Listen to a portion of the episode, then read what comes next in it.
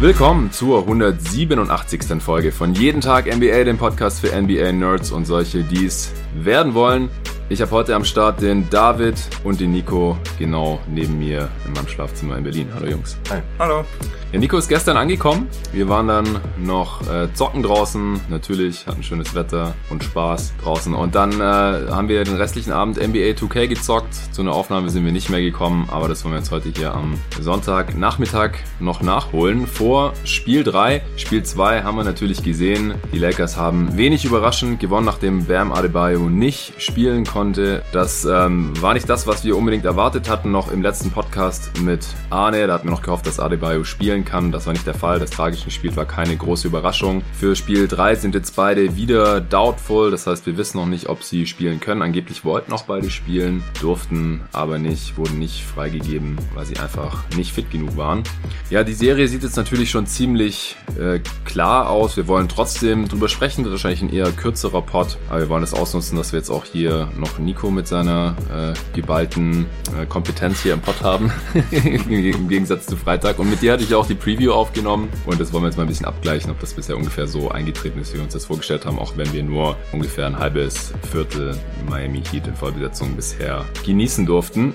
Bevor wir gleich über die Finals sprechen, noch ein Shoutout für einen neuen Supporter. Der äh, Chris Kasper hat eine Starter-Mitgliedschaft abgeschlossen für ein ganzes Jahr. Vielen Dank dir, dass du jeden Tag NBA unterstützt. Bist jetzt einer von vielen neuen Supportern über die letzten Wochen. Das finde ich wirklich super, dass hier immer mehr Leute dazukommen, die denen das was wert ist, diesen Podcast hier zu hören, so fünfmal die Woche in letzter Zeit. Und in Zukunft will ich das auch gerne so weitermachen. Nach den Finals gibt es wahrscheinlich erstmal einen kurzen Break. Erstens mal, weil die Draft dann noch über einen Monat hin ist und ähm, ich muss dann erstmal noch ein paar Sachen äh, erledigen, meine Masterarbeit endlich mal abgeben zum Beispiel, damit ich dann auch wirklich ready bin und mich noch mehr auf den Pod äh, fokussieren kann, wenn dann die Draft ist und wenn dann irgendwann auch die Offseason ist, die ganzen äh, Free Agency Signings, Trades und so weiter werde ich dann hier wieder täglich covern, während da was abgeht. Und deswegen möchte ich den kurzen Break, den die NBA uns hier zugesteht nach den Finals eben nutzen, um äh, ein paar Sachen auf die Reihe zu bekommen. Da wird es dann trotzdem noch ein, zwei Folgen pro Woche geben. Da habe ich mir auch schon ein paar Formate überlegt und dann irgendwann geht's auch in die Draft-Coverage rein. Und dann, wie gesagt, Off-Season wieder Vollgas. Und wenn es so weitergeht mit den Supportern und auch äh, das mit den Sponsoren ähm, so klappt, wie ich mir das vorstelle, dann wird es auch in der nächsten NBA-Saison, wann auch immer die dann losgeht, weitergehen mit jeden Tag NBA. Also danke an Chris. Wenn ihr auch supporten wollt, könnt ihr das machen auf Steady HQ. Einfach steadyhq.com slash jeden Tag NBA. Da gibt's die drei Supporter-Pakete zur Auswahl, Bankspieler, Starter und All-Star. Den Link findet ihr auch in der Beschreibung zu diesem Podcast. So, Finals, Spiel 3. Die Lakers haben am Ende gewonnen, 124 zu 114, also nur mit 10 Punkten, obwohl Adebayo nicht dabei war und obwohl Dragic nicht dabei war. Tyler Hero ist für Dragic gestartet, so wie ich das schon erwartet hatte im letzten Pod. Ähm, Kendrick Nunn mit fast 30 Minuten von der Bank dann als Backup und Myers Leonard hat 9 Minuten und 12 Sekunden Einsatzzeit gesehen, ist das Spiel sogar gestartet, aber hat das Keith Bogans Treatment bekommen, wie das die NBA-Nerds so nennen, wenn ein Spieler nur starten darf, ein paar Minuten drauf ist und dann ausgewechselt wird und für die restliche Halbzeit nicht mehr zurück eingewechselt wird. Kelly Olynyk hat von der Bank 37 Minuten gesehen als nomineller Backup Big, ähm, aber natürlich die sehr viel größere Rolle als Myers Leonard gehabt. Ähm, Nico, du darfst zuerst äh, jetzt hier mal deinen Senf abgeben zu Spiel 2 der Finals. Was ist dir im Spiel so am deutlichsten aufgefallen? Ähm, fandest du das Spiel war so knapp, wie der Score am Ende aussieht? Ähm, wie haben dir die Heat so gefallen äh, in ihrer stark dezimierten Form? Also ich fand's erstmal ernüchternd, denn ich glaube, offensiv ähm, können die Heat in dieser Besetzung eben gerade ohne Bam und ohne Dragic nicht best kaum besser spielen, als sie das getan haben in diesem Spiel. Ja. Und es wirkte trotzdem in keiner Situation für mich so, als hätten sie eine ernsthafte Chance, das Spiel zu gewinnen. Und äh, das finde ich im, in Bezug auf den weiteren Verlauf der Serie halt schon ziemlich öde und leider auch langweilig. Denn äh, die Lakers sind in jeglicher Hinsicht äh, zu viel für dieses Heat-Team, jetzt wo sie dezimiert sind. Also ich habe sie ja auch deutlich vorne gesehen, auch in Bestbesetzung. Aber so, ähm, ich glaube sogar, ich würde es oldschool richtig weit runterbrechen, einfach sagen, äh, die Größe der Lakers können die Heat einfach nicht verteidigen. Ja, ich denke, darauf kann man uns zurückführen. Wir werden trotzdem gleich noch ein bisschen mehr ins Detail reingehen. David, was ähm, ist so bei dir hängen geblieben von Spiel 2 an, an Hauptfaktoren, warum die Lakers jetzt 2-0 vorne liegen auch? Die Heat hatten, glaube ich, wirklich nicht genug Spielermaterial. Das hat man schnell gemerkt. Hätte Jimmy vielleicht ein paar mehr seiner Layups getroffen, hätte das Spiel noch ein bisschen anders aussehen können. Aber im Endeffekt sah es jetzt nicht so aus, als hätten die Heat eine sehr realistische Chance auf den Sieg. Was mir dann noch auffiel, war, dass die äh, Heat wohl sehr viel Zone gespielt haben in diesem Spiel, auch wenn mhm. die Lakers ganz viele Dreier kriegten. Aber das war im Grunde, was ich ja im letzten Podcast meinte, dass da wahrscheinlich die Hoffnung besteht, dass man dann immerhin die anderen Spieler treffen lassen muss und ähm, dass LeBron und Anthony Davis dann immerhin weniger Abschlüsse kriegen, als sie es in der Man-to-Man-Coverage äh, sonst vielleicht kriegen würden. Es hat sich ja trotzdem gezeigt, dass äh, eine Zone gegen James halt einfach kein probates Defensivmittel ist. Ja, Man das entweder die Mitspieler oder ähm, kann Davis einsetzen oder halt eben selber einfach äh, zum Korb gehen. Haben wir auch in der Preview darüber gesprochen. Genau. Das, ist, ja. das, äh, ähm, das Offensivrating der Lakers war ja auch höher jetzt in dem Spiel 2 als in Spiel 1. Ja, äh, genau. Und zwar nicht, nicht mal knapp. Äh, wir haben es gerade nochmal nachgeschaut. Im ersten Spiel hatten die Lakers ein Offensivrating von 120, was schon sehr, sehr gut ist. Die Heat 102 und im letzten Spiel dann 136 für LA und 125 für Miami. Also Miami hat auch, muss man wirklich sagen, offensiv sehr stark gespielt.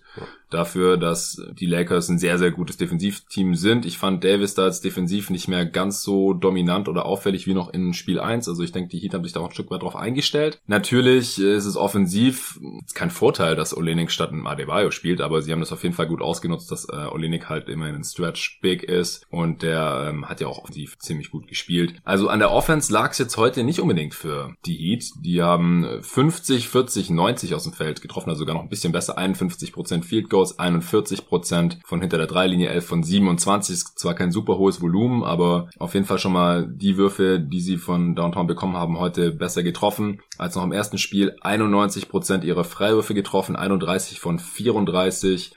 34 Attempts ist auch doppelt so viele, wie die Lakers bekommen haben. Also, wie gesagt, offensiv konnte sich das schon sehen lassen. Und trotzdem verloren, das meine ich halt. Also auch trotzdem Freiwurfzahlen, das sieht ja verdammt gut aus alles für das Miami kann eigentlich. fast ne? nicht ja. besser laufen von Nee, den Quoten eben. und von der Freiwurfanzahl Eben. auch nicht. Kelly Olynyk, wie schon gesagt, der hat wahrscheinlich am Maximum gespielt, was man so von ihm erwarten kann. 24 Punkte, 9 Rebounds, 2 Assists, äh, 3 seiner 7 Dreier getroffen, getroffen, 9 von 16 aus dem Feld. Das ist äh, eine ziemlich effiziente Nacht von ihm gewesen. Auch mit ihm auf dem Feld nur minus 3. Genauso wie mit Jimmy Butler nur minus 3. Der hat halt schon 45 Minuten gespielt und das heißt halt auch im Umkehrschluss, in den drei Minuten, die er nicht drauf war, haben äh, die Lakers die Heat mit 7 ausgescored. Das ist dann natürlich halt schon, schon übel. Und, Butler halt auch ziemlich stark. Also David hat zwar gesagt, ein paar Layups verlegt, aber am Ende hat er auch 25, 8 und 13 im Boxscore drinstehen, war 12 Mal an der Linie. Dreier hat er jetzt heute nicht genommen und auch nicht getroffen, 0 von 1. Aber das ist halt schon ein ziemlich gutes Spiel von Butler gewesen. Das ähm, hatte ich im letzten Pod ja auch noch gehofft, dass das äh, so weitergeht, wie das in der ersten Halbzeit in Spiel 1 bis so umgeknickt ist, gelaufen ist, dass er und LeBron sich da so ein bisschen äh, bekriegen und das wenigstens nach einem spannenden Matchup aussieht. Also, er muss halt wie ein All-NBA-Player spielen, Ja. wenn die Heat auch nur ansatzweise irgendwie eine Ja, Chance also erobern. spätestens also, jetzt ohne Dragic und Adebayo Ja. auf jeden Fall. Ja, genau. Dann hat Crowder wieder getroffen, 5 von 6 aus dem Feld, 2 von 3 von hinter der Dreierlinie. Ähm, Tyler Hero hat 17 Punkte gemacht äh, bei guten Quoten. Ja, Nunn, wie gesagt, 29 Minuten gespielt und auch ganz solide, 13 Punkte, 4 Rebounds, 3 Assists, äh, 6 Mal in der Linie alle getroffen. Ich weiß nicht, ob man von dem auch noch so viel mehr erwarten kann. Äh, Iguodala hat seinen einzigen Dreier getroffen und 3 von 3 aus dem Feld in 26 Minuten plus 1 im Net-Rating. Also irgendwie lief es schon ziemlich gut für die Heat. Also ich könnte mir auch vorstellen, wenn jetzt mal Anthony Davis oder LeBron James ein schlechtes Spiel hat oder die halt ihre Dreier noch schlechter treffen und die haben ja einen Finals-Rekord aufgestellt an genommenen Dreiern in der ersten Halbzeit, glaube ich, 27 in der ersten Halbzeit und die Heat hatten 27 im ganzen Spiel, ja, nur so zum Vergleich. Am Ende 47 Dreier, 16 getroffen sind 34 Prozent. Also wenn die Dreier ein bisschen schlechter fallen und die haben so unendlich viele Dreier bekommen, natürlich gegen diese Zone jederzeit, wenn sie wollten, äh, hatten sie da einen offenen Dreier. Oder Eddie oder LeBron schlechter spielen, dann kann es halt auf einmal ein sehr knappes Spiel auch werden, wenn die Heat so auftreten. Problem ist nur, ist das eine, ist das ein Mittel, sich äh, zu, zu hoffen, dass einer von zwei bei All-NBA First Team einfach mal ein schlechtes Spiel hat. Das ist die einzige Chance, Chance ist, um mitzuhalten. Ja, sonst, sonst geht's halt nicht. Nee. Haben wir ja gesehen. Ja, die, sind einfach nicht zu verteidigen, ja. vor allem ohne Bam natürlich. Äh, Anthony Davis stand zu einem Zeitpunkt in dem Game bei 14 von 15 aus dem Feld. Das ist einfach aberwitzig. Am Ende 15 von 20, 32 Punkte, 14 Rebounds. Sind wir mittlerweile von ihm ja fast schon gewohnt. Äh, solche Statlines bei, bei so einer Effizienz auch, Effizienz auch schon. Hier im Pod immer wieder erwähnt gehabt, wie er jetzt abgeht in diesen Playoffs. Äh, LeBron 33, 9 und 9 bei 0 Turnovers. Also klar, Davis hat ein krasses Spiel, krass effizientes Spiel gemacht, aber LeBron stand ihm eigentlich fast nichts nach. Klar, schlecht aus dem Feld getroffen. 14 von 25, aber halt keinen einzigen Turnover zu machen. Also die Heat haben, es hat zwar Adebayo gefehlt, aber die Heat sind halt trotzdem noch ein äh, stressiges Team eigentlich in, in der Defense, die mal einen Turnover forcieren können. Und deshalb haben sie jetzt halt hier auch nicht hinbekommen. Ich hatte es im letzten Pod ja auch schon gesagt, damit das jetzt nicht äh, ein Sweep für die Lakers wird, müssen die Lakers mal äh, schlecht von Downtown treffen und die äh, Heat brauchen dann halt wahrscheinlich so ein Spiel, wie sie jetzt letzte Nacht hatten. Ähm, da Plus noch mehr Shooting wahrscheinlich, oder noch mehr Dreier nehmen. Und mehr Dreier nehmen, ja, ja, genau, ja, das stimmt. Die Quote ist gut gewesen, wie gesagt, von Downtown, aber da äh, müsste dann noch ein bisschen mehr kommen, dass man die Lakers wirklich aus, ausscoren kann, denke ich. Also da muss eine, eine deutliche Differenz sein bei den getroffenen Dreiern vor allem. Und die Lakers haben jetzt halt fünf Dreier mehr getroffen gestern. Äh, David, denkst du jetzt, dass das Spiel eher ein Hinweis darauf ist, dass Spiel drei äh, spannend werden könnte? Oder hast du jetzt eher so die Hoffnung verloren, dass wir nochmal ein spannendes Spiel sehen in der Serie? Ich habe eher die Hoffnung verloren, glaube ich. Ich denke, hoffe schon, dass wir vielleicht noch ein spannendes kriegen, aber ich würde jetzt nicht zu viel aus diesem äh, letzten Spiel ableiten, weil ich kann mir einfach nicht vorstellen, dass Miami offensiv nochmal so stark auftritt und defensiv weiß ich auch nicht, wie viele Möglichkeiten sie noch haben, um die Lakers zu stoppen, denn sie haben ja eigentlich sowohl mit der Man-to-Man -Man als auch mit der Zone äh, kläglich versagt und ich wüsste nicht, was jetzt der nächste Schritt wäre, gerade wenn sie weiterhin ohne Bam spielen müssen, der natürlich ihnen in beiden Hinsichten ein wenig helfen könnte. Auch in der Zone, die ja mit ihm hinten immerhin ein bisschen mehr Widerstand bringen kann als mit Kelly Olynyk. Ja, das ist jetzt halt schade, dass wir erst im zweiten Spiel so viel Zone gesehen haben, ohne Bam. Ja. Also mhm. vielleicht im ersten Spiel mal noch ein bisschen ausprobieren sollen. Ja, ich denke auch, ohne Bam in der Mitte ist es schwierig mit der Zone gegen die Lakers, es sei denn, sie treffen halt dann wirklich mal ihre Dreier nicht so. Und sie haben dadurch halt, was man auch in dem Spiel wieder extrem gesehen hat, auch diesen riesigen Rebound-Nachteil auch eben durch die ja. Zone. Ähm, die Lakers holen Offensiv-Rebounds ohne Ende und es sieht halt wirklich, also es sieht halt wirklich aus, als würden da Lilliputaner rumlaufen im, im Vergleich. Wenn da Davis oder Howard in der Zone stehen äh, und Crowder versucht da rumzuhüpfen, äh, da geht halt gar nichts physisch. Also da sind die Lakers so unfassbar überlegen in diesem, in diesem Aspekt, äh, dass ich nicht sehe, wie die Heat diesen wirklich riesigen Nachteil irgendwie wettmachen wollen. Ja, was halt ganz gut funktioniert durch die Zone ist halt, dass es immer erstmal leichter ist, einen freien Dreier zu nehmen gegen die Zone und deswegen haben die Lakers zwar in der Zone eine heftige Quote gehabt, aber nur in Anführungsstrichen zehn Punkte mehr in, in der Paint gemacht als die Heat, was äh, schon ziemlich krass ist, wenn man sich da diese großen mal anschaut. Ähm, also das weiß ich nicht, ob die Lakers das dann vielleicht noch äh, korrigieren und solange sie das nicht tun, sind sie halt schon ein Stück weit natürlich von ihrem Dreier abhängig. Was das ähm, Rebounding angeht, die Lakers hatten äh, 41% Offensiv-Rebound-Rate, also haben fast jeden zweiten äh, ihrer Fehlversuche wieder eingesammelt und die äh, Heat halt nicht mal 20 Prozent. Das ist natürlich dann insgesamt schon ein, ein ziemlicher Unterschied in der Rebounding-Rate, Rebounding Percentage. Die äh, Lakers mit 57 Prozent insgesamt alle Rebounds und die Heat nur mit 43 Prozent. Ja, liegt halt daran, wenn man Zone spielt, klar, Olenek in der Mitte ist nicht der riesen Rebounder, Miles Leonard auch nicht übrigens in seinen paar Minuten. Und dann äh, immer mit den kleinen Spielern noch in der Backline da, Hero, Nunn, Duncan Robinson, da wird man dann einfach gnadenlos ausgereboundet. Das ist halt auch ein großer Nachteil, wenn man Zone spielt. Jeder, der mal selber Zone gespielt hat, wird es auch wissen. Wenn man keinen festen Defender, äh, Gegenspieler hat, dann weiß man oft nicht genau, wen muss ich jetzt überhaupt ausboxen, muss jetzt erstmal irgendwie einen Body finden, den ausboxen, machen wir den dann da auch auf einmal zwei, wenn das offensive Brett gecrashed wird und dann ist es einfach schwieriger zu rebounden als in einer Mann-Mann-Verteidigung. Habt ihr jetzt noch irgendwas äh, zu den Finals? Irgendwelche Spieler, die noch herausgestochen sind? Irgendwelche Adjustments, die Spurs vielleicht noch machen könnte. Da haben wir im letzten Part ja extrem viel drüber gesprochen mit Arne. Mögliche Adjustments. Ähm, denkt ihr, dass das Border jetzt schon am Maximum angekommen ist? Also auch was Rotationen angeht. Ich meine, defensive Schemes haben wir jetzt ja schon drüber gesprochen. Da kann man wahrscheinlich gar nicht mehr so viel mehr machen. Das ist halt schon so.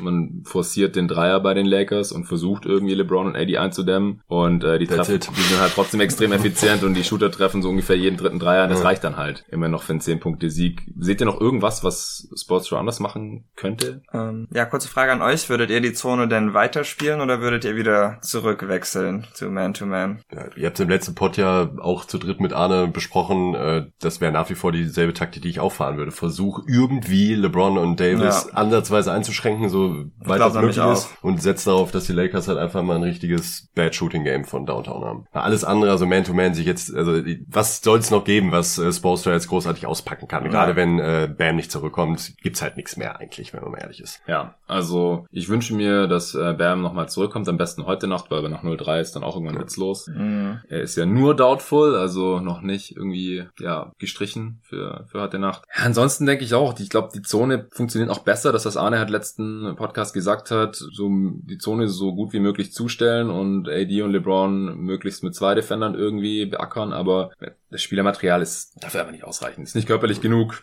Miles Leonard war jetzt auch nicht die Lösung. Ich finde es gut, dass Boyle mal ausprobiert hat. Das hatte ich ja vorgeschlagen im letzten Pod, aber er war halt in neun Minuten auch bei minus acht. Also die Heat verlieren quasi ein Punkt pro Minute, während er spielt. Das ist, ist dann auch nicht die Lösung. Ähm, vielleicht könnten sich die noch überlegen, das ein bisschen schwerer ausrechenbar zu machen. Sie haben ja es oft so gemacht, dass sie nur Zone verteidigen, also bisher in den Playoffs, wenn sie selber gescored haben, weil in Transition ist es oft auch schwierig, dann in die Zonenverteidigung reinzukommen. Solche Sachen, dass äh, dass sie da einfach mehr, sich mehr wechseln zwischen den defensiven Schemes. Ähm, aber ansonsten, ich glaube ich auch, dass das Spielermaterial halt schon am Limit spielt. Und ja. dann, wenn man dann 125er Offensivrating auflegt mit dem Kader, ist es schon aller Ehren wert. Äh, aber wenn der Gegner dann halt noch effizienter ist, dann, dann kannst du einfach nicht mehr wirklich machen. Wie gesagt, einfach beten und hoffen, dass die Lakers im nächsten Spiel schlechter treffen. Ja. Und selbst wenn sie schlecht treffen, holen sie halt ihre Offensivrebounds. Das ist halt leider echt... Ähm das wird man auch nicht wirklich verhindern können. Ja. Nee, sieht echt düster aus. Ja, nichtsdestotrotz, ich finde, es könnte noch schlechter aussehen für die Heat. Es war kein Riesen-Blowout. Ich habe am Ende sogar noch ein bisschen gezittert, weil weil ich hatte noch auf die Moneyline äh, gewettet. Also die Quote auf Lakers Sieg allein war mir dann doch ein bisschen zu niedrig. Und dann habe ich auf äh, darauf gewettet, dass die Lakers mit mindestens äh, 8,5 gewinnen. Und die waren halt immer so 10 Punkte plus minus vorne, ganz bis zum Schluss. Ähm, die Line war auch, nachdem ich gewettet habe, noch auf 10,5 angestiegen. Zum Glück habe ich früher gewettet gehabt. Ich glaube, das war bevor klar war, dass Dragic auch nicht spielt. Das kam ja dann ähm, so Stück für Stück noch heraus, nachdem wir den Pod aufgenommen hatten. Erst, dass Bam sicher nicht spielen wird, dann, dass Dragic sicher nicht spielen wird. Und dann hat sich die Line noch so verschoben, dass ich am Ende verloren hätte, weil die Lakers ja nur mit 10 gewonnen haben. Deswegen hatte ich da in dem Fall noch ein, bisschen Glück. Dadurch war es noch ein bisschen spannend. Und dadurch habe ich halt auch realisiert, so, ey, es ist kein Blowout. Also die Heat können schon irgendwie so ein bisschen mithalten. Ja, da gehe ich aber tatsächlich nicht mit. Glaube ich nämlich nicht, dass die Heat wirklich mithalten können. Ich finde, man hat schon auch in diesem Spiel, in Game One, aber auch als die Lakers zwischenzeitlich ja 30 vorne waren, die haben einfach ihren Fuß immer aufs Gaspedal gedrückt. Und das wird dann ja, halt vielleicht noch mal enger. Das ist was anderes als 10 vor, finde ich. Also 10 vor. Ja, ja, aber ich glaube, es ist nur 10 vor gewesen, weil die Lakers auch nicht mehr Vollgas gegeben haben in der zweiten Halbzeit. Ja. Zumindest auf mich so. Ja, klar. Das äh,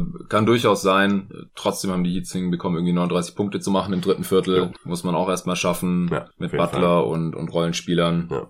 Ja, also ich kann mir nach wie vor vorstellen, oder jetzt nach Spiel 2 noch umso mehr vorstellen, dass wenn die Lakers tatsächlich mal einen schlechten Tag erwischen oder auch jetzt bei 2-0-Führung, muss man mal sehen, wie viel Vollgas die jetzt noch geben, äh, auch inwiefern ein Anthony Davis, der noch nie in so einer Situation war, jetzt in Spiel 3 vielleicht nochmal Vollgas gibt. Ich meine, LeBron, der, der kennt die Situation. Ich weiß nicht, wie, wie die Lakers jetzt auftreten werden äh, im dritten Spiel und da können die Heat dann vielleicht auch nochmal eins klauen, wenn es bei ihnen wieder super läuft, offensiv und, und bei den Lakers dann vielleicht nicht so. Wenn jetzt die Lakers Lakers Spiel 2 mit 30 gewonnen hätten, dann hätte ich da weniger Hoffnung, mhm. wenn Olinik gar nichts gerissen hätte zum Beispiel. Oder auch Butler dann ähm, ohne die Hilfe der beiden anderen, äh, Adebayo und Dragic, ja. nichts gerissen hätte. Das stimmt mich alles schon so ein bisschen positiv. Jetzt natürlich nicht, dass die Serie irgendwie super spannend wird, aber dass wir wenigstens vielleicht noch ein spannendes Spiel sehen, äh, wo es eine Crunch-Time gibt oder die Heat vielleicht sogar noch eins klauen können. Okay, äh, andere Diskussion vielleicht noch, die aktuell geführt wird in diesem Rahmen. Wen seht ihr aktuell vorne als Finals-MVP? Also wen seht ihr persönlich vorne? Wessen wessen Leistung schätzt ihr als Finals MVP würdiger ein gerade? Und was denkt ihr, wer Stand jetzt Finals MVP werden wird am Ende? David erst. Ich glaube, von der reinen Leistung her ist Anthony Davis vielleicht ein bisschen voraus im Moment, auch weil er in Spiel 1 einfach so starke Defense gespielt hat. Das war im zweiten jetzt halt nicht mehr ganz so extrem, gerade der defensive Unterschied. Und ähm, ich habe schon den Eindruck, dass das jetzt ein bisschen mehr zu James pendelte. Wenn es knapp ist, dann würde ich persönlich auch einfach zu zu LeBron tendieren, dann äh, kann Davis einfach noch ein bisschen warten und hoffentlich später mal einen abgreifen. Und ich denke auch, dass wenn es knapp bleiben sollte, dass die Voter sich eher für LeBron entscheiden würden. Aber es ist halt schon so, dass Davis einen sehr guten Case hat nach zwei Spielen und durchaus auch den Finals MVP verdienen könnte, wenn er auch nur annähernd so weiterspielt. Ja, würde ich eigentlich zu 100% so mitgehen. Also ich würde auch Davis um Haaresbreite vorne sehen, vielleicht gerade von der Leistung. Andererseits ähm, geht halt da ja auch nicht nur um die Leistung beim MVP, sondern tatsächlich ja wortwörtlich um den wertvollsten Spieler fürs Team. Und mhm. solange James ansatzweise in diesem Leistungskorridor bleibt, in dem er sich gerade befindet ähm, und so eng an Davis ist, ist halt nun mal einfach der wichtigere Spieler fürs Team. Vom äh, die, die, die Offense funktioniert halt ohne James nicht. Auch wenn das Team jetzt immer wieder gezeigt hat, dass wenn James auf der Bank sitzt, man auch durchaus produktiv sein kann. Ähm, aber das ganze System, das ganze Konzept funktioniert nicht. Und äh, ich sehe es genauso wie David. Ich glaube, allein aus Legacy-Gründen werden die abstimmenden äh, Leute dann eher Richtung LeBron tendieren, wenn es so knapp bleiben sollte, wie es jetzt gerade ist. Ja, das sehe ich auch so. Äh, von den Stats sieht Davis natürlich gerade ein bisschen krasser aus. 33 Punkte bei dem Offensivrating von 144 über die ersten beiden Spiele. 11,5 Rebounds, 3 Assists, 1,5 Blocks, ähm, auch nur 4 Turnovers insgesamt, aber LeBron hat jetzt, wie gesagt, 0 Turnovers gehabt im ersten Spiel 2, also 2 ja. Turnovers in 2 Spielen, 29 Punkte pro Spiel, Offensivrating von 139 ist da nicht wirklich weit hinter AD. Echt bescheuert. Auch 11 Rebounds und 9 Assists halt noch. Ja. Also LeBron ist halt schon noch mal ein ganz großes Stück weiter mehr der offensive Motor ja. natürlich. Ja. Und, äh, absoluter ähm, Playmaker und erste Option in der Offensive der Lakers. Und deswegen würde ich auch sagen, er ist noch mal ein Stück weit wertvoller. Er ist auch der Leader dieses Teams. Das war AD noch nie so wirklich und LeBron äh, schon lange jetzt. Deswegen denke ich auch, es müsste jetzt schon noch was krasses passieren. Was ist ich, dass AD, ich glaube, ich habe mal, hatte ich ja mit dir darüber gesprochen, dass er zehn Punkte mehr machen müsste oder so in den Finals, ja, glaube ich, im Schnitt.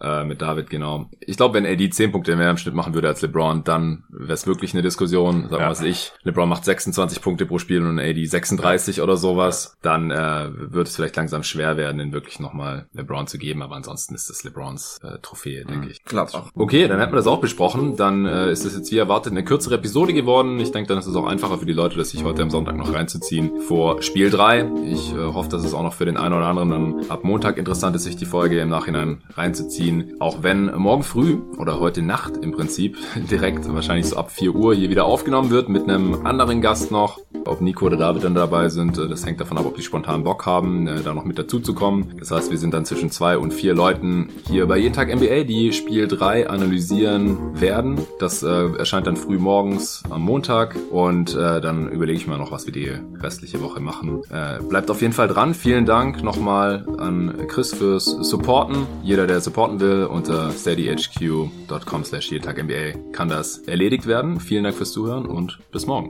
war kurz und schmerzlos.